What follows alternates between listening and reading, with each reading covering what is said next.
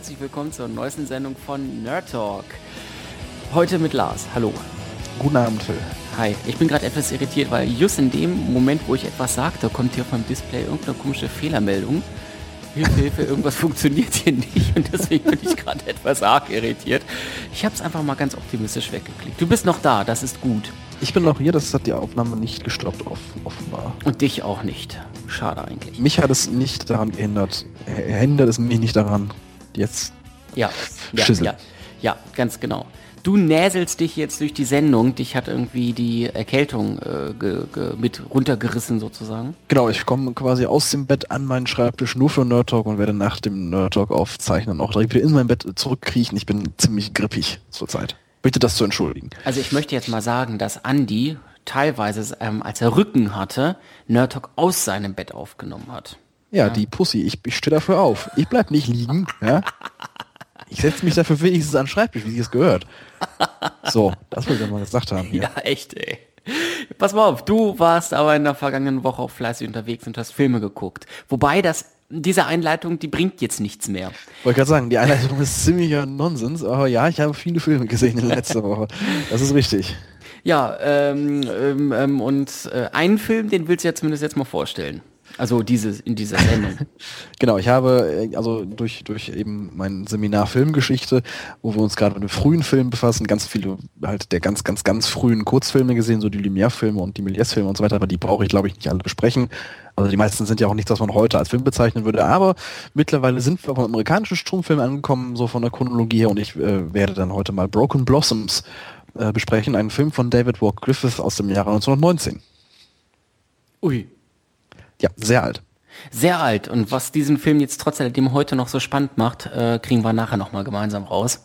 Genau. Ähm, aber erstmal springen wir in die Jetztzeit. Da starten auch zwei Filme, die äh, erwähnenswert sind. Und einer, glaube ich, da gibt's so ganz schön viele, die feucht im Schritt werden. Und das ist Geschlechter unspezifisch. Du redest und jetzt wir sprechen Inside, nicht Inside WikiLeaks, oder? ich wollte gerade sagen, wir sprechen nicht von Inside WikiLeaks, aber ähm, um die Spannung noch. Was? Das ist wie ein Pornotitel eigentlich, wenn man nachdenkt. Ja. Inside WikiLeaks. um, die, um die Spannung noch ein bisschen weiter nach oben zu drehen, können wir den ja tatsächlich erstmal besprechen. Inside WikiLeaks, die fünfte Gewalt, ein äh, Film mit Benedikt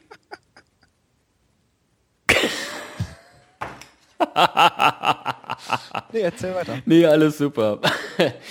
ähm, Cumberbatch, Cumberbatch in der Hauptrolle. Benedict, also Sherlock Holmes aus äh, Holmes, der tollen Serie. Und Daniel Brühl in der äh, zweiten Hauptrolle. Und ähm, und Moritz bleibt treu in der hey, dritten Hauptrolle. Super, hurra. Es geht vor allen Dingen um Julian Assange und ähm, seinen früheren Partner Daniel Domscheit-Berg, gespielt von Daniel Brühl. Und ähm, ja, der Film handelt davon, wie WikiLeaks seine ersten Erfolge feierte durch ähm, Aufdecken von geheimen Dokumenten, von der Veröffentlichung davon und wie Assange immer größer werden will, immer mehr machen will, sich der äh, freien Information sozusagen schon fast habhaft machen will, währenddessen Daniel Domscheit-Berg irgendwann feststellt, oh, da veröffentlichen wir Sachen, die ähm, die Leute in Gefahr bringen können, die die Welt verändern können, auch im Negativen. Und er hat sich dann ja auch davon abgesplittert. Die beiden sind ähm, im, Schlechten auseinandergegangen. Und diese, diese, diese gesamte Situation, die ersten Monate und Jahre von Wikileaks und auch der Kampf zwischen den beiden Köpfen wird halt in diesem Film gezeigt. Ja, ja, NSA-Affäre und hey, jetzt hauen wir mal Wikileaks raus und hey, mh, mm, ja, ne. Interessant ist zumindest, dass der Film grundsätzlich äh, auf einer wahren Begebenheit, äh, oder was heißt auf einer wahren Begebenheit, aber ähm, auf, auf wahren Aussagen äh, basiert, denn zu Teilen spielt dort das Buch von Daniel Domscheit-Berg äh, selber mit rein. Ähm, der hat auch eine, ein Buch über Wikileaks geschrieben und das war ein großer Part davon, diese Geschichte jetzt so hochzuziehen. Ähm, aber wenn man sich überlegt, die beiden sind im Argen auseinandergegangen, also man sollte vielleicht vorsichtig sein, wie Julian Assange in diesem Film dargestellt wird. Da, wenn, also, ich glaube, da wird abgerechnet. Zeig mir das Buch, wo irgendwo zwei Leute im Argen auseinandergehen und nicht im Buch abgerechnet wird. Was ich interessant finde, ist, dass die Regie von Bill Condon gemacht wird der zuletzt äh, die beiden letzten Teile der Breaking Dawn, Ja. äh, also den Breaking Dawn Teil 1 und Teil 2 gemacht hat. Also Drama letzten- und Liebe. die letzten Twilight-Filme. Das finde ich, äh, ja. Ja, auch eine Herangehensweise. Nun gut. Ähm, gibt noch einen Film, der diese Woche startet. Hier, dein Part. Das vielleicht der Film, auf den ich mich eher freuen würde, der, glaube ich, auch eher Leute ins Kino lockt als äh, Inside WikiLeaks. Ja, äh, endlich ist es soweit, lange erwartet, lange äh, angekündigt und geteasert in allen Ecken und Enden beworben. Thor, The Dark Kingdom kommt ins Kino, der zweite Thor-Film. Ähm, wieder natürlich mit Chris Hemsworth in der Hauptrolle als Thor, den man ja nun hinreichend kennt aus den Avengers, äh, aus, aus dem Avengers-Film, aus dem ersten Torfilm. Äh, Dieses Mal geht es darum, dass ähm, jetzt also nicht die Erde bedroht ist, sondern Asgard irgendwie selber, glaube ich. Und ähm, ich habe keine Ahnung, offen gestanden. Ja, Ich habe also überhaupt keinen Plan, worum es geht. Ich habe den Trailer gesehen, aber er verrät nichts von der Story und ich habe mir nicht, ich habe mich nicht damit befasst, worum es eigentlich gehen soll. Also ich glaube, sie kämpfen halt irgendwie nicht mehr auf der Erde, sondern in Asgard oder irgendwie auf einem anderen Planeten, weil irgendwie die Bösen sind jetzt böse an- und Ja. lieb oder anders. Ich habe wirklich, ich habe keinen Plan. Loki und Thor. Ja, die kämpfen zusammen. Das ist interessant. Ja. Die kämpfen jetzt zusammen in dem Film. Es gibt ja jetzt einen anderen Bösen und Loki wird freigelassen von Thor. Das habe ich im Trailer wohl gesehen. Und weil er irgendwie die Hilfe braucht, also die, also Thor kann nur mit der Hilfe von Loki zusammen irgendwie die Bösen halt besiegen. Und das ist dann auch mal so ein Bruderkonflikt, der aufgemacht wird und ganz interessant. Wenn du, wenn, wel, welch, welchen, äh, welche Rolle, welchen Schauspieler findest du besser? Chris Hemsworth oder äh, Loki? Als, als Schauspieler finde ich Tom Hiddleston, also Loki, viel Genau. besser. Ich auch. Also ich finde ihn viel besser, weil also Chris Hemsworth ist natürlich halt, ja gut, der hat lange blonde Haare und irgendwie muskelpackter Surfer-Schönling, aber äh, ich finde Tom Hiddleston viel interessanter und viel facettenreicher als, oder auch, also auch den Charakter von Loki viel interessanter und facettenreicher als den von Thor und eben auch viel interessanter und facettenreicher gespielt. Äh, bisher zumindest. Also ich habe jetzt den neuesten noch nicht gesehen, aber ich denke, das wird da ja ähnlich sein. Was ich ein bisschen schade finde, dass, dass, dass, dass ähm, Kenneth Branagh nicht mehr Regie macht, der ja den ersten Film gedreht hatte und der wirklich ein bekannter Shakespeare-Regisseur ist in England und eigentlich ein sehr groß, also finde ich ein toller Regisseur. Und jetzt haben sie Alan Taylor äh, für den zweiten Teil äh, halt gehabt äh, bekommen, äh, wie auch immer, ähm, der bisher vor allem halt Fernsehregisseur war. Also hat einige Folgen Mad Men, einige Folgen Boardwalk Empire und Game of Thrones gedreht. Also halt alles fantastische Serien. Rome, sehe ich gerade, sind wir dabei. Und Lost hat er auch noch gemacht. Also irgendwie alle bei allen großen Serien. The Sopranos und West Wing auch noch. Sex in the City. Ja, also im Prinzip hat dieser Mann bei allen großen Serien mal irgendwo Regie oder noch keinen Spielfilm, glaube ich, mit großem Erfolg gehabt. Bin ich mal gespannt, wie das funktioniert. Aber zumindest jemand, der nicht ganz ohne Erfahrung da reingeht. Ja. Ne? Genau, großartig. Du freust dich drauf. Ich, ja, unfassbar. Nein, also äh, weiß ich nicht. Die gesamte Tor-Story ähm, oh, reißt mich jetzt nicht so mit. Ich würde mir den Film jetzt ohne Flachs tatsächlich wegen Loki angucken. Im Grunde dieselben Gründe, wie du sie genannt hast. Eben irgendwie ein sehr charismatischer Schauspieler, sehr interessante Figur dieser Loki. Mm, Und ähm, ich fand ihn schon in ähm, Avengers richtig gut ähm, weil er da irgendwie genau diesen, also er dient, er war ein guter Bösewicht, diente aber auch als so ein bisschen als Witzfigur, ganz toller Schauspieler dahinter. Ja, von daher, werde- wenn ich mir angucke, gucke ich mir deswegen an. Und dann kommt noch Thor so mit dazu. Der Namensgebende. Chris Hemsworth. Naja, gut. Das Besuchertippspiel läuft so langsam Jo. wieder hier, ne? Ja, die erste Runde ist vorbei und ich bin ja, Ja, ab, ab, abgeschieden, möchte ich es mal so sagen. abgeschieden, würde ich es nicht nennen. Das ist jetzt ein bisschen übertrieben, Herr Marx. Nur weil du auf dem vierten Platz der da oben richtig einen abwickst. Ja?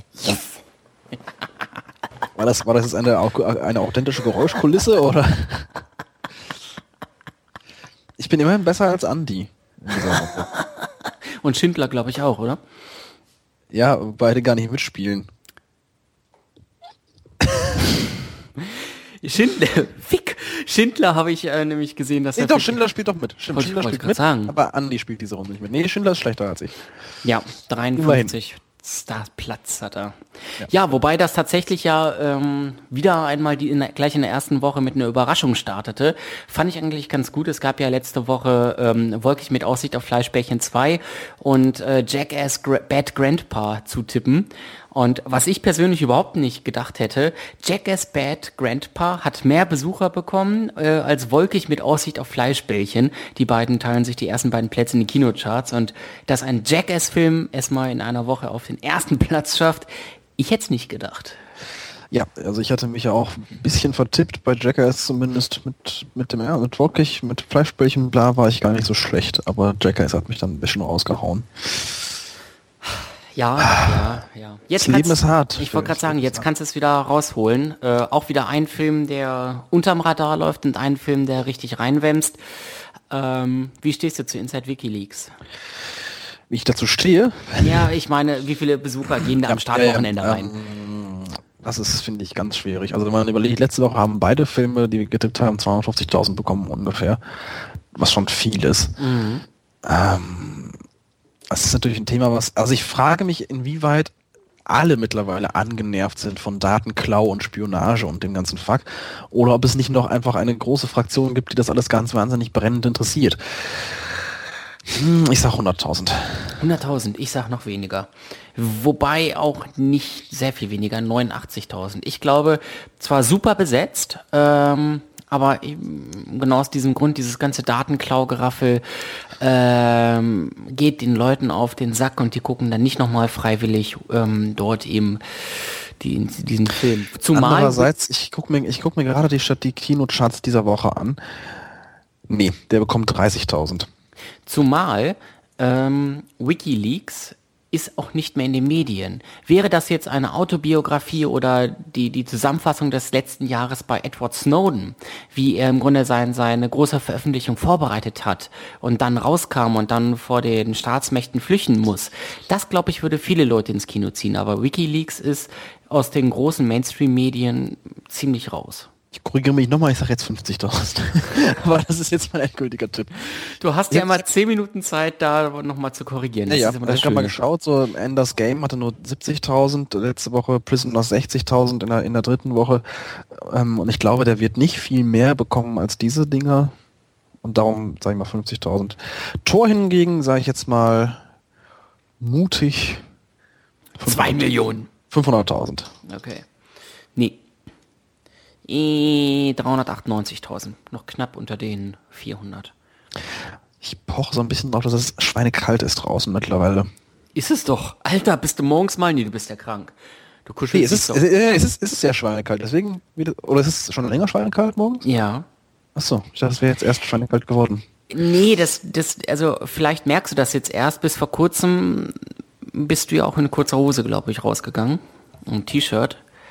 Das hast nee. du nur nicht so gemerkt, das Fettpolster war, hat dich da angeschirmt. nee, das, das würde ich so nicht sagen. Okay. Lassen wir jetzt mal so im Raum stehen. Fakt. ja, äh, ich bin echt, ich merke, ich merke, dass ich heute total matschig bin im Kopf. Also diese, so wenn, wenn man so richtig Grippe hat und dann diese, diese, kennst du das Gefühl, als wenn dein Kopf in so einer Blase ist und du merkst, also du kriegst alles so ein bisschen mit und du versuchst dich zu konzentrieren und merkst dann irgendwie nach, teilweise nach einigen Sätzen, dass, dass irgendwie so wie jetzt gerade so ein Augenblick vorstellst, du hast dich total verhaspelt. Man, man, kommt sich, man kommt sich echt so ein bisschen vor, als hätte ich jetzt irgendwie schon fünf Bier auf. Ja. Was natürlich Quatsch ist. Ich bin ja nur unter Schmerzmittel hier äh, äh vollgepumpt. Aber es ist echt, äh, also ich bitte alle Hörer um Verzeihung für meine mangelnde äh, Geist, geistige Klarheit heute. Ja, ob die jemals bei dir erreicht ist, weiß ich auch wieder nicht. Das ist ein anderes Thema. Ja. Aber du kannst jetzt versuchen, ähm, den kulturellen Wert deiner Gedanken wieder zu heben, indem du was über Broken Blossoms erzählst. Ja, das werde ich tun. Ähm, ich hatte gerade tatsächlich im, im, Vorgespräch mit Phil äh, schon irgendwie ein bisschen von meinem Filmgeschichtsseminar erzählt und Phil sagte mir dann, dass wir da hinten dran schneiden. Also für alle, die einen ganz, ganz, ganz kurzen, ganz, ganz, ganz, ganz groben Abriss über das frühe Kino wollen. Am Ende habe ich da zwei, drei Sätze zu, oder gibt es dann zwei, drei Sätze von mir dazu am Ende der Episode, die ich eben Phil erzählt habe. Broken Blossoms, ein Film aus dem Jahre 1909. Aua. Entschuldigung. Ich, ich hab, ich Nicht hab, zurechnungsfähig, der ich Mensch. Hab beim, ich habe beim Gestikulieren mein Headset vom Kopf gehauen, aber macht nichts. Ähm, Mach weiter. Ist ja auch sowas Absurdes, dass, dass man gestikuliert, obwohl man gar nicht, also mich sieht ja jetzt gerade niemand. das mache ich, das mache ich aber eigentlich immer. Also, ja, ich auch. Also, äh, ja. Ja, ich ähm, gestikuliere besonders beim Radio. Das muss besonders sehr, das muss ja komisch aussehen, ähm, wenn ich da vor dem Mikro stehe. Oder ich mache das auch, wenn ich meinen Kinotipp aufnehme. Da gestikuliere ich auch. Ähm, das hört man aber auch. Und das macht dann ein, ein Gespräch, was halt aufgenommen ist oder was man halt nur im Ohr hat und nicht sieht, macht es aber erst hörbar authentisch und im wahrsten Sinne des Wortes greifbar.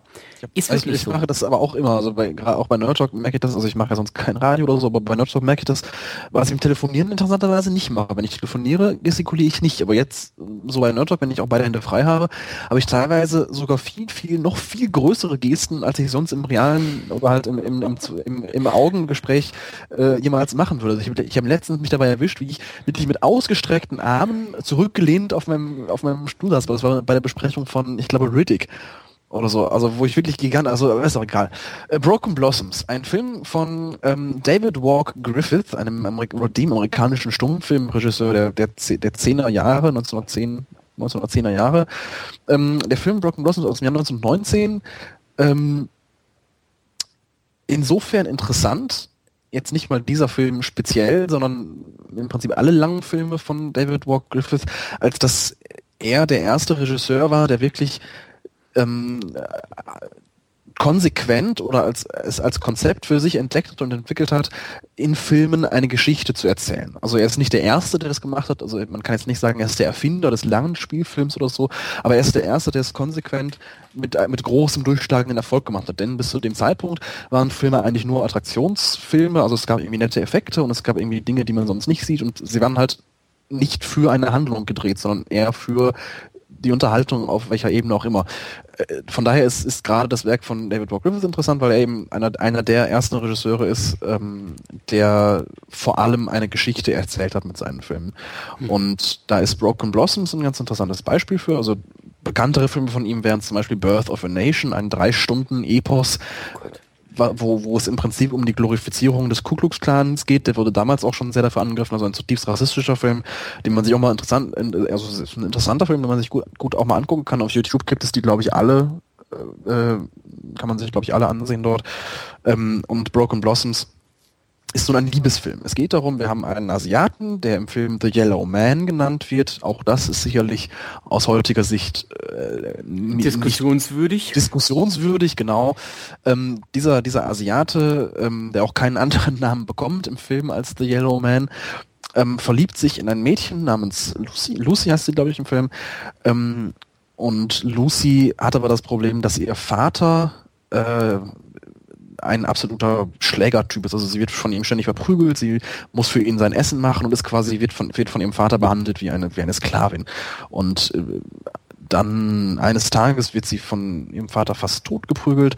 Sie wird von, von dem Yellow Man aufgelesen. Er peppelt sie wieder hoch bei sich quasi. Und am Ende nimmt das Ganze dann eine sehr, sehr tragische, tragische, dunkle Wendung, weil natürlich der Vater von Lucy alles andere als einverstanden damit ist, dass, dass, dass seine Tochter mit einem Asiaten jetzt irgendwie anbändelt. Das ist so das grobe Setup des Films. Also was ich vor allem interessant finde oder wo ich wirklich überrascht war, dass schon in der ganz, ganz, ganz, ganz frühen Filmphase von oder in der ganz frühen Spielfilmphase so eine im Prinzip moderne Handlung äh, thematisiert. Also das ist, also ich finde ja durchaus vom Setup her etwas, was heute genauso in Filmen behandelt wird und mit, mit also wenn, wenn, also wenn man jetzt nur mal eine Handlungszusammenfassung nimmt, könnte man, könnte das auch ein Film von, von, von letzter Woche sein. Oder, mhm. also finde ich vom Gefühl her. Es ist im, im Prinzip eine Handlung, die, die sehr komplex ist und sehr facettenreich ist, wenn auch im Film natürlich für die Zeit, also aus der Zeit raus betrachtet werden muss, sehr simpel aufgebaut ist. Also natürlich sehr vorhersehbar für den heutigen Zuschauer, ähm, aber das ist ja kein Maßstab, den man wirklich nehmen kann. Also man kann ja heute nicht das Sehverhalten oder die, äh, die Sehgewohnheiten rekonstruieren, die für das damalige Publikum galten. Ähm, trotzdem ein Film, der mich sehr berührt hat. Ich bin ja durchaus, also ich stelle das ja immer wieder fest bei Stummfilmen, dass gerade Stummfilme oft berührender sein können als, als Tonfilme, wenn die Zwischentitel richtig eingesetzt werden. Das hatte ich bei, bei, bei Metropolis natürlich ganz stark, jetzt bei Broken Blossoms wieder.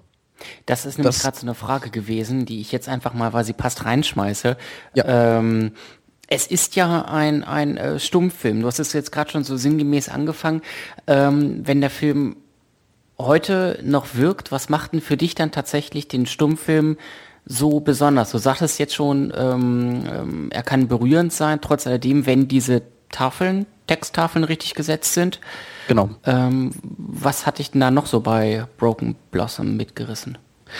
Ja, also das, das, das wollte ich, das wollte ich gerade sagen. Die Texttafeln. Ich wollte eigentlich nur irgendwas reinwerfen, damit du nicht mal fünf, ja, damit du nicht fünf Minuten Monolog hast. Das, das ist, ist, ja auch richtig. Das, aber das ist eine, ist eine interessante, interessante Frage. Also zum einen sind es eben die Texttafeln, dadurch, dass man ähm, das, was man sieht und das, was passiert, oder naja, dass das, was man versteht und das, was passiert, getrennt werden. Also du hast halt die, die, das, also du siehst irgendetwas passieren und du kannst dir ungefähr denken, was es ist. Und dann kommt nochmal eine Texttafel dazu, die äh, eine Dialogzeile eines der Charaktere oder eine kurze Beschreibung des Erzählers oder was auch immer. Und das ist oft wirklich bewegend, wenn wenn man also jetzt Lucy sieht, wie sie von ihrem Vater gehauen und, und, und, und mit einer Peitsche ausgepeitscht wird und dann kommt irgendwie nur ein ganz kurzer Satz von ihr oder nur ein ganz kurzer Satz von ihm und irgendwas, was, was, was sehr minimiert ist, weil es ja auf diese Texttafel passen musste und so weiter. Und das, das ist sehr, das finde ich sehr berührend.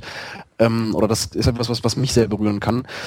Ähm, was auch interessant ist, was natürlich auch wieder eine Frage der Sehgewohnheit ist, sind, ist, ist das sehr stark übersteigerte Spiel also das Schauspiel natürlich groß aufgerissene Augen, große Gesten, äh, sehr theatrales Verhalten, was heute äh, sicherlich nicht mehr beim Publikum ankommen würde, man natürlich zu der Zeit dann äh, auch das aufgriff, was die Zuschauer aus dem Theater kannten.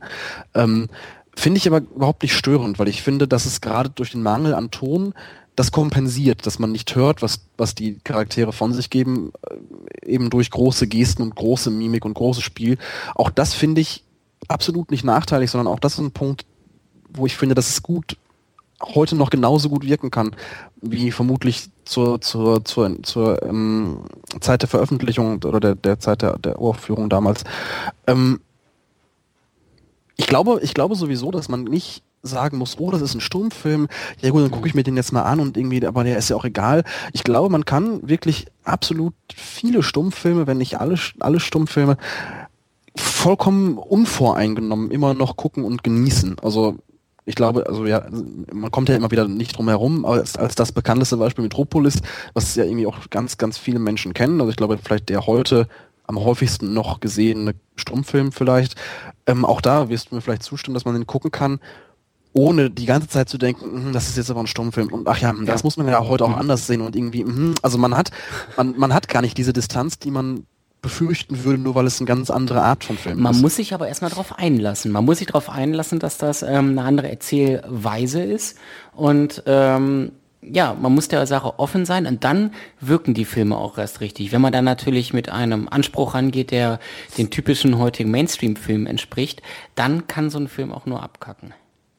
Ja, das auf, das auf jeden Fall. Man muss natürlich sich, also klar, man kann, man kann ihn nicht, nicht, also man kann Stummfilme natürlich nicht mit Tonfilmen vergleichen. Absolut nicht. Aber, aber genau das ist, ist, es. Weil sie komplett anders sind. Es lässt sich, du sagst es ja schon, es lässt sich nicht vergleichen. Das Medium ist vielleicht dasselbe, aber ansonsten ist alles anders. Ja, alles auch nicht. Die Handlungen, letztendlich die Handlungsverläufe und so sind ja auch dieselben. Aber die, die Art und Weise zu schauen ist ja eine ganz andere, weil es keinen Ton gibt. Aber was ich auch eigentlich nur sagen wollte, ist, man, also ich glaube, dass viele Menschen sehr voreingenommen sind oder sehr halt, also warum sollte man sich Stummfilme ansehen heutzutage? Also wer geht in die Videothek und guckt in der Stummfilmabteilung nach Stummfilmen? Das macht keiner, aber ich glaube, dass, also eher als Ratschlag gesehen, ich glaube, dass man durchaus sich selber dazu ermutigen darf und ich das jetzt an dieser Stelle mal an alle Hörer weitergebe, ähm, also geht ruhig mal in die Videothek oder YouTube, vielleicht das, das der beste Fundus für Stummfilme ähm, und, und, und guckt euch einige David Walk Griffith Filme an, vielleicht Block and Blossoms mal zum Beispiel oder, oder auch andere Filme von, von Fritz Lang oder von wem auch immer. Ähm, es sind wirklich Perlen dabei, die seit 100 Jahren ja mittlerweile, die, ist, die fast an Zeit zwischenliegen, äh, ja, ich sage nicht verschollen, klingt so blöd, aber, aber halt nicht irgendwie nicht mehr auf dem Schirm Also wenn man von Klassikern spricht, irgendwie Filmklassiker, die muss man gesehen haben, so Dirty Harry oder Star Wars oder äh, Der Part oder so, aber im Prinzip gibt es keine Filmempfehlungen von Leuten von vor 1950. Und das ist schade, weil es da viele ganz, ganz tolle Filme gibt. Und Broken Blossoms gehört dazu, ein Film, den, den ich wirklich sehr gerne gesehen habe. Und wo ich jetzt auch nicht sagen würde, also ich würde ihm, um es mal zu, auch in Sterne zu fassen, ich würde ihm acht von zehn Sternen geben. Und das nicht mal, dass ich sagen würde, aber äh, jetzt acht von zehn Sternen im, äh, für einen Stummfilm. Also ich, ich, ich würde schon tatsächlich sagen, einfach acht von zehn Sternen in einer ganz normalen Bewertungsskala. Er tut sich nichts mit anderen Filmen, denen ich auch acht von zehn oder sieben von zehn oder äh, so Sternchen geben würde, egal aus welchem Jahr sie kommen. Jetzt wirst du dir wahrscheinlich wieder unglaublich was einfangen, von wegen, wie kannst du und so weiter und so fort. Hoffen wir mal, dass es nicht so ist. Ja, letzt, letztes Mal habe ich mir was dafür eingefangen, dass ich gesagt habe, man kann alte Filme nicht so gut bewerten, weil sie nicht mehr bla. Also, wie man es macht, macht man es falsch. Ne, ich bin mal gespannt. Also ich, wie gesagt, ich kann, ich kann allen Leuten nur raten, schaut mal mehr Stummfilme, da sind einige echt tolle Dinge bei. Ich habe nichts im Kino gesehen. Das ist sehr schade, Phil. Das ist sehr schade, das stimmt. Ich habe mich stattdessen ähm, letzte Woche Sonntag, ich muss schon fast sagen, eingeschlossen und habe endlich mal wieder Breaking Bad weitergeguckt. Ich war, ich war ein bisschen schockiert, dass ich ähm, Staffel 4, Episode 2 war. Ähm, das hatte ich so jetzt nicht gedacht. Ähm, und dann habe ich weitergeguckt und jetzt bin ich bei Staffel 5, Episode 2. Das war dann ein Werk von zwei Tagen. Ich meine, wenn man so überlegt, wie viele sind in jeder Staffel drin oder vor Dingen in den ersten irgendwie 15 oder so? 13, 15 Episoden? Das lässt sich ganz schnell herausfinden. Ähm, auf jeden Fall habe ich die dann hintereinander weggeguckt und da ist mir auch wieder erst so aufgefallen, was viele, was ich immer wieder gehört habe, um es mal so zu sagen, ähm, was Breaking Bad betrifft, nämlich, dass der Film eine unfassbare langsame Erzählweise hat. Er nimmt sich echt verdammt viel Zeit. Ich habe mich da häufiger so hingesetzt und habe gedacht, naja, jetzt kommen wir hier so ein bisschen in die Pötte, erzähl mal was. Ich meine, es wird ja dauernd was erzählt, ja, so ist es ja nicht, aber äh, ja, irgendwie trotz alledem so richtig, ähm, man könnte es raffen. Dennoch war ich dann besonders natürlich zu den letzten zwei Episoden, 13 Episoden sind es übrigens, ähm, in einer Staffel. In den letzten ein, zwei Episoden von Staffel 4, da wird's ja dann nochmal richtig, richtig spannend. Ähm, weil, weil Walter White ja immer tiefer ähm, in, in den Drogensumpf sozusagen ab, absteigen muss. Ähm, und boah, schon geil. Richtig geil. Also es macht Spaß, diese ganze Serie zu gucken und ich bleib auch dran und sitz fast jedes Mal am Ende da und sag mir, boah, jetzt musst du eigentlich weiter gucken. Es ist nicht so ein Cliffhanger wie bei, keine Ahnung, ähm, also so, so, so, so ein Holzhammer Cliffhanger wie, wie, Lindenstraße. weißt du, entsetztes Gesicht, Zoom auf das Gesicht, Abspann. Ja, oder, oder GZSZ, auch so. Entsetztes Gesicht, Tränen in den Augen, du liebst mich nicht mehr. Zoom aufs Gesicht, Abspann. Ja, das ist ja bei Breaking Bad überhaupt nicht. Trotz alledem schafft es äh, die gesamte Serie einen immer wieder am Ball zu halten und zum Ende einen so dezenten, subtilen Cliffhanger zu setzen, dass man sagt, verdammt, jetzt willst du wissen, wie geht das weiter? Das Problem an der Sache ist, dass dieses Wie geht es weiter in der Folgeepisode immer nur einen kleinen Teil einnimmt und das dann groß, also es ist ein riesiges Universum und das wird toll erzählt, aber ah, die Einzelstory leidet irgendwie. Weiß ich nicht. Wobei aber ja dieses, dieses, dieses Platte hängen, äh, Platte, äh, diesen Plattencliffhanger gibt's ja in den größer produzierten Serien nie. Ja, es ist das. Also es ist ja schon so ein Soap-Ding, so ein Daily Soap-Ding, dieses, wir machen jetzt mit dem Holzhammer den Cliffhanger. Aber ich, aber ja, ich weiß, was du meinst. Also Breaking Bad macht ganz tolle, subtile Cliffhanger. Ja, also es ist jetzt ja ähm, auch die, die erste groß produzierte Serie über, über viele Staffeln, die ich mir jetzt angeguckt habe und mir immer noch angucke. Und ähm, von daher gehe ich jetzt, kann ich jetzt nur von, von, von Breaking Bad sprechen.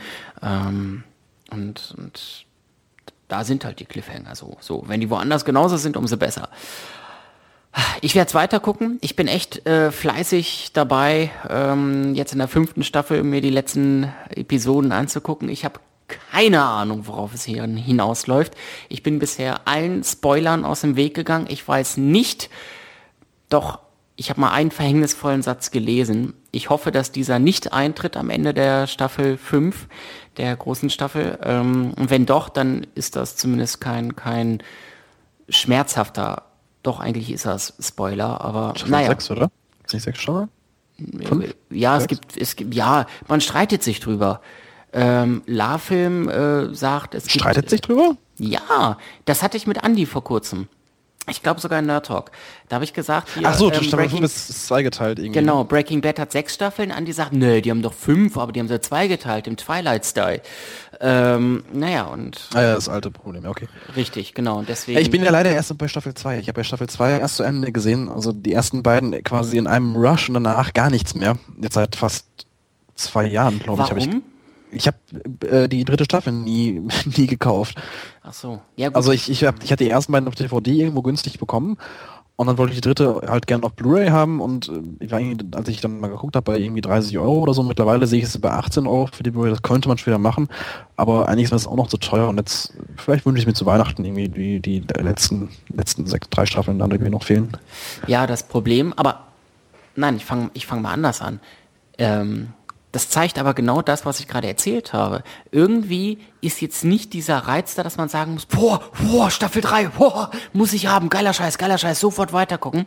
Sondern es ist irgendwie so ein bisschen, ach ja, ist gut, kann man sich angucken, aber äh, wenn nicht, dann geht die Welt auch nicht unter. Also ich würde sagen, es ist schon äh, eine der besten Serien. Also ich finde, die beste Serie, die ich, die ich kenne, ist Twin Peaks. Da kommt nichts dran für mich. Ähm, aber ich finde Breaking Bad schon ganz eng dabei. Also ich finde Breaking Bad immer noch besser, als- also besser als Mad Men und Game of Thrones zum Beispiel, obwohl das auch zwei vollkommen geniale Serien sind. Aber Breaking Bad ist schon das Beste, was in den letzten zehn Jahren produziert wurde in, in, in Sachen Serien, in meinen Augen. Von daher hätte ich schon eigentlich das Bestreben gehabt, nach der zweiten direkt zu sagen, bitte die dritte, die dritte, die dritte, aber einfach, sie waren mir doch zu teuer. Und wenn ich mal nachdenke, jetzt 18 Euro für die Blu-ray ist eigentlich auch nicht so viel Geld. Ich glaube, Hast du nicht irgendwie ein La-Film oder Watch Ever Abo? nee, nicht zeitgleich. Warum hast du das nicht? Du hast VDSL 50 zu Hause. Du Das ist bist. Student. Du, du, du, du studierst Film und hast keine Filmflatrate. Nee, äh, ich kriege ja auch keinen Studentenrabatt bei La-Film, oder? Ja, Alter, also das sind elf, das sind elf Euro. Im Monat. Ja, dafür, wie viele Ja. Filme du guckst. Nee, also ich, was ich tatsächlich mal mache, äh, oder häufiger machen, machen, machen werde, auch in Zukunft, äh, Videotheken aufsuchen. Das ganz alte, herkömmliche, äh, die herkömmliche Methode, viel günstiger als Love-Film. Viel günstiger. Wenn man denn Student ist und in Berlin wohnt, wahrscheinlich. Aber äh, hier, also das habe ich jetzt auch erst durch Studium festgestellt, äh, wo uns einige Videotheken empfohlen wurden. Es gibt in Berlin wirklich einen Haufen Videotheken, die wirklich halt für Studenten vor allem schweinegünstig bis kostenlos sind. Und da werde ich dann auf jeden Fall mal, oder auch die öffentlichen Stadtbüchereien, die hier ganz anders sortiert sind, glaube ich, als in zumindest in meiner kleinen Heimatstadt. Ähm, da werde ich dann vielleicht mal mir die dritte Breaking Bad Staffel ausleihen. Und dann sehen. Also Aber ich finde tatsächlich, also wenn ich, wenn ich überlege, ich kann hier zum Beispiel in der Videothek um die Ecke, die aber auch jetzt einfach so eine ganz normale handelsübliche Kettenvideothek ist, zahle ich einen Euro pro äh, Film oder pro Serie am Tag. Das heißt, wenn ich mir jetzt Breaking Bad Staffel 3 für ein Wochenende ausleihe, zahle ich dafür im Prinzip 3 Euro und kann sie durchgucken in der Zeit. Und bei LaFilm hätte ich dafür dann schon wieder 11 Euro im Monat blechen müssen, weil so viel leih ich mir dann auch nicht aus. es ist eine Sache der, der Versuchung. Wenn es dann da ist, dann machst du es doch. Also, ähm, wenn, wenn du die Möglichkeit hast, dann setz Ja. dich von Fernseher und sagst, ich gucke mir das jetzt einfach mal an oder ich, ich, Klar, ich weil browse da geht, einfach weil ich dann mal schon die die, 11 Euro bezahlt habe. Genau. Aber dann, ich muss ja, ich muss ja nicht 11 Euro bezahlen, um das zu nutzen, was ich auch nur nutzen würde, wenn ich diese 11 Euro zahle. Ah, das ist so ein Henne-Ei-Prinzip. Genau. Sei mal die Henne. Aber was interessant ist und was ich gerade sehe bei Amazon, ähm, ab dem 28. November gibt es, äh, ist der Erscheinungstermin der großen Deluxe Edition Breaking Bad Komplettfassung in einem stylischen Chemikalienfass. Das ist natürlich geil. Mit Schürze dazu und Booklet und irgendwie allem möglichen Schissel für 140 Euro. Genau. Natürlich ein bisschen teuer, aber er hat natürlich auch was. Im Regal dieses Breaking Bad Fass zu haben und dann demnächst mit der Breaking Bad Schürze kochen zu können. Mhm. Ja, muss auch vielleicht nicht sein. Ja, aber ähm, es gibt ja ganz viele, es gibt ja im Internet ganz viele Analogien, Pers Per- Per- Persiflagen. Gibt's das Wort? Ja. Egal, zur Not haben wir es erfunden. Damit ein Neologismus geschafft und damit jetzt auch die ähm, dem Kulturauftrag sind wir jetzt auch wieder nachgekommen.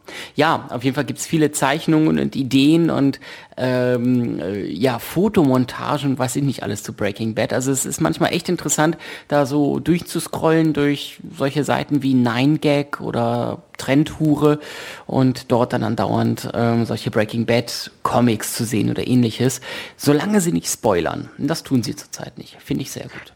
Es ist schon krass in die Popkultur. was Übergegangen. bitte? Es ist, äh, Breaking Bad ist schon krass in der Popkultur drin. Also Mhm. etwas, was ähnlich, glaube ich, was an Serien angeht, nur Game of Thrones auch schafft zurzeit. Aber zum Beispiel, äh, interessanterweise Mad Men zum Beispiel nicht, was eigentlich auch eine, also ich finde es eigentlich sehr schade und erstaunlich, dass Mad Men nicht, also gefühlt nicht so bekannt ist wie die, wie diese beiden anderen Serienriesen, obwohl es eine genauso fantastische Serie ist, die ich immer wieder nur gerne allen Leuten ans Herz legen kann, auch sich anzusehen. Ähm, Ja, wolltest du noch, sonst würde ich überleiten zum nächsten Thema? richtig, das hätte ich jetzt genauso getan. Wunderbar. Ähm, wo wir eben bei gesehenen Filmen waren, haben wir noch einen übersehen. Einen sehr aktuellen Film, den wir beiden zwar nicht gesehen haben, den aber Schindler gesehen hat. Ihr könnt auf www.nerdtalk.de in unserer Kritikensektion Schindlers Kritik zu Spieltrieb sehen. Also Spieltrieb ist jetzt seit äh, einer Woche oder seit zwei Wochen, glaube ich, im Kino und Schindler hat ihn jetzt, hat ihn jetzt gesehen. Also wer da nochmal die Kritik lesen möchte, ähm, nerdtalk.de unter Filmkritiken ist das zu finden. Die 15-jährige Ada steht in ihrer Schule ziemlich allein da, hochintelligent, keine Freunde, zu Hause viele Probleme. Junge in verschiedenen Ländern aufgewachsene Aleph in ihre Klasse kommt, ändert sich die Situation. Die beiden verstehen sich und philosophieren gemeinsam, beschließen ein Spiel zu Beginn mit ihrem Lehrer Smutek. Ada verführt ihn und schläft mit ihm, während Aleph sie dabei filmt. Durch das Videotape, das ihn bei sexuellen Kontakt mit schutzbefohlenem Minderjährigen zeigt, wird er erpressbar und die beiden setzen ihn unter Druck mit dem selbsterklärten Ziel, ihn zu, zu einem besseren Menschen zu machen. Genau, ein sehr dunkler, wirrer Film, glaube ich. Von, also basierend, basierend auf einem Roman von Juli C. Ähm, Schindler war sehr angetan davon, 7 von 10 als äh, Sternchenwertung gegeben. Ich finde, es klingt ziemlich strange. Also irgendwie, sie schläft mit ihrem Lehrer und sie filmen das, um ihn zu erpressen, damit er sich von seiner Frau trennt, damit er zu einem besseren Menschen wird. Das ist halt schon sehr düster. Aber Das, das erinnert mich an Hard Candy. Habe ich nicht gesehen, leider, Ah, leider nicht. Wo, Steht im Regal, aber muss ich schauen. wo Alan Page auch ein, ähm, ein, ein Fotografen ein bisschen genauer rannimmt. Wobei der Film ist ab 18, also vielleicht auch ein bisschen härter rannimmt. Es ist aber kein, ist ab 16, glaube ich, ne? ähm, aber Hard Candy ist kein, kein, wer jetzt denkt, das ist Splatter oder irgendwie so ein Scheiß. Nee, das ist einfach nur bösester Psycho. Und das hört sich bei, bei Spieltrieb genauso an. Ja, lest mal rein, Trailer mach ist ja, auch, ist ja auch mit drin und alles Genau. sicherlich interessant. Was ich noch empfehlenswert finde oder mal ganz kurz erwähnen wollte, ich bin letzte Woche drüber gestolpert auf YouTube, ähm, das, also auch nicht mehr ganz so aktuell, vielleicht kennen es auch einige schon, das Musikvideo zu dem Song Applause von Lady Gaga. Äh, eigentlich nicht ganz meine Musik. Ähm, Zufall drüber gestolpert. ja, tatsächlich durch Zufall. Ähm, Mhm. also wie gesagt, Lady Gaga nicht, nicht, nicht unbedingt meine Musik, wobei ich sagen muss, dass ich sie wirklich, wirklich gut finde. Also ich finde das, was sie, also ich, es ist nicht mein Geschmack, aber ich sehe, dass sie eine sehr, sehr gute Künstlerin ist. Also es gibt einige, ähm, auch mal durchaus bei, Google- äh, bei YouTube einfach suchen, Lady Gaga Unplugged oder Lady Gaga Akustik. Ähm, sie hat wirklich einige, zwei, drei tolle Auftritte, wo sie nur quasi selber äh, Klavier spielt und dazu singt und auch wirklich gut singen kann. Also sie ist eigentlich eine echt tolle Künstlerin. Das, da muss ich absolut zustimmen. Total, also in, an solchen Stellen total unterschätzt. Ja, absolut. Und äh, ich finde, ich finde auch, sie macht tatsächlich gute Songs. Also es ist nicht, also ich finde, man, sie hebt sich schon qualitativ deutlich aus diesem Pop-Einheitsbrei ab, dadurch, dass ihre Songs einen Ticken besser sind und einen Ticken besser geschrieben mhm. und ich, ich finde auch von natürlich eine ganz großartige Performerin äh, durch, durch ihre krassen Kostüme, durchaus sicherlich oft einfach um der Kontroverse willen, aber so oder so finde ich eine durchaus spannende und interessante Künstlerin. Definitiv. Und das, das Musikvideo jedenfalls zu Applause ist, finde ich, ein ganz, ganz faszinierendes, äh, surreales, bildgewaltiges Musikvideo. Ich habe das sehr gerne gesehen, auch glaube ich mittlerweile zwei, drei, vier Mal gesehen, weil ich es so cool finde, weil es einfach so toll aussieht. Und auch da einige, äh, einige Hommagen an den frühen Film. Also zum Beispiel, wenn sie, wenn so eine, so eine bunte Rauchwolke aus dem Boden kommt und sie verschwindet, das ist so ein, so ein typisches Mittel, was Georges Méliès genutzt hat, um halt als Effekt, um, um Darsteller plötzlich verschwinden zu lassen. Also es gibt eine Rauchwolke und oh, der Mensch, der in dieser Rauchwolke stand, ist plötzlich weg. So dieses ganz billige, was man halt kennt. Das oh. nutzt in, diese, in diesem Video auch. Das fand ich total witzig, das zu sehen jetzt. Ähm, aber wie gesagt, ein tolles Video und eigentlich auch echt ein interessanter Song, auch vom Text her. Was man jetzt gar nicht mal so glaubt bei so Pop, Lady Gaga, Schissel, aber tatsächlich interessanter Text oder interessanterer Text als viele andere Pop-Songs und ein tolles Musikvideo, wie gesagt. Wir verlinken das mal. Ich wollte gerade sagen, wir werden es mal verlinken. Ich musste gerade so daran denken, Menschen verschwinden, puff, da kommt irgendwie Rauch und der Mensch ist weg. Heutzutage siehst, siehst du diesen Effekt beim Supertalent. Gerade vergangene Woche Samstag ein, äh, eine, eine kleine Rauchbombe und ein Mensch erscheint. Ein Teufel, ein alter Mann, 80 Jahre, 90 Jahre, optisch 130, in einem Teufelskostüm ähm, wurde auch rausgebuht, so ist es nicht, aber der ist auch in einer Rauchwolke erschienen. Da siehst du mal, selbst heutzutage kriegen wir diese alten ähm, Stilmittel nicht raus. Nur da wurden schon ganz große Grundsteine gelegt damals. Hm. Und, es und es endet im Supertalent. Ja, genau. traurig. ja, genau. Ja, das war's auch schon hier mit Nerd Talk. Du bist sowieso zu nichts fähig. Ja, also diese Woche, noch, diese Woche noch weniger als sonst. Ja, ich entschuldige mich nochmal für meine absolute Schwammigkeit heute. Ich, äh, schiebe das mal einfach auf die Grippe und bin nächste Woche hoffentlich wieder fit und hoffentlich wieder äh, ne, voll dabei. Du, oh wirst, du wirst diese Sendung lieben, wenn du es in drei Wochen absolut nüchtern wieder hören wirst. Ich bin ja nüchtern, ich bin nur erkältet. Hm, hm, hm, hm ja, dann schlaf mal weiter, so in Anführungsstrichen und kurier dich aus. Jo, mach ich. Alles, alles Gute und euch da draußen natürlich auch alles Gute. Geht viel ins Kino, viel Spaß und äh, falls ihr einen kleinen Exkurs in die Filmgeschichte haben wollt, bleibt einfach dran. Dann haut Lars mit seiner näselnden Stimme noch mal ein bisschen dazu raus. In diesem Sinne, haut rein, viel Spaß. Bis dahin, tschüss. Bis nächste Woche. Tschüss.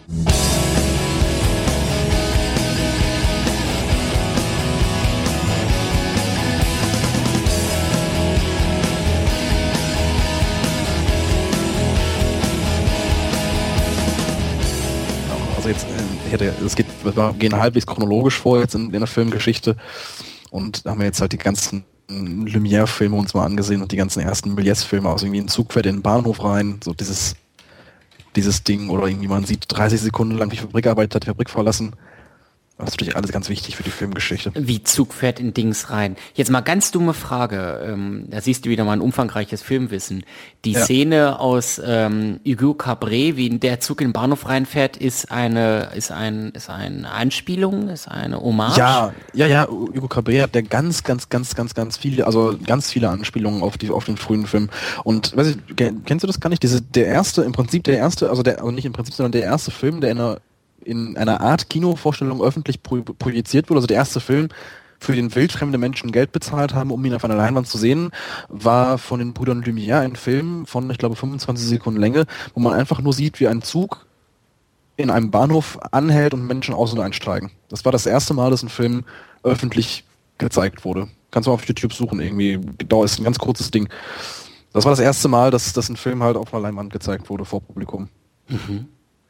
Und sowas gucken wir jetzt halt ganz viel. Und also die Brüder Lumière, die ja letztendlich das, das die Filmproduktion äh, zur, zur, zur Industrie gemacht haben, zum, zum, zu einem Marketing oder Marktkonzept gemacht haben, haben nur solche Sachen gemacht. Das ist ganz interessant eigentlich, dass der, dass die ersten Filme nur kurze Clips aus dem Alltagsleben waren. Also wie gesagt, ein anderer, anderer Film von ihnen ganz erfolgreich gewesen war, 20 Sekunden lang wie Fabrikarbeiter nach Feierabend aus der Fabrik nach Hause gehen, zum Beispiel. Und halt nur sowas. Weil sie, also sie hatten, damals war die Max, also zwei Minuten war das höchste der Gefühle von Filmlänge. Mhm. und Kameras ließen sich nicht bewegen, weil sie zu schwer waren. Also du konntest eine Kamera nur hinstellen. Und dementsprechend waren also die aller, allerersten Filme reine Aufnahmen aus irgendwelchen Alltagssituationen. Ja, war sowieso mal was ganz Neues. Auf großer Leinwand im wahrsten Sinne des Wortes dort so etwas zu sehen, oder? Genau, das, das, das war der einzige Zweck des, des ganz frühen Kinos. Also die technische Faszination vor allem, dass Leute plötzlich Bewegungen auf einer Leinwand konserviert hatten, was ja vorher gar nicht denkbar war überhaupt durchs Theater oder durch die Fotografie höchstens stille Bilder, aber nie bewegte Bilder.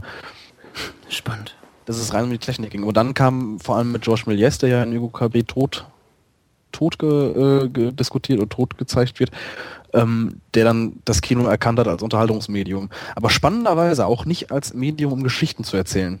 Also das lässt sich auch aus, Méliès Anweisungen und, und Skizzen und so weiter deutlich ablesen, dass er Filme nur gemacht hat, um coole Effekte zu zeigen und nicht um irgendeine Art von Handlung oder Story oder Charakteren zu zeigen, was ich total interessant finde. Dass der erfolgreichste oder der erste große Regisseur, der wirklich Film als, als Kunst begriffen hat, nur auf Effekthascherei aus war. Und heute kriegen alle Leute einen Anfall, wenn sie Effektfilme sehen, die keine Handlung haben. Das finde ich sehr witzig. Dieser Podcast entstand mit Musik von Mivios Music LA. Die Adresse music.mivio.com. Schaut doch mal vorbei.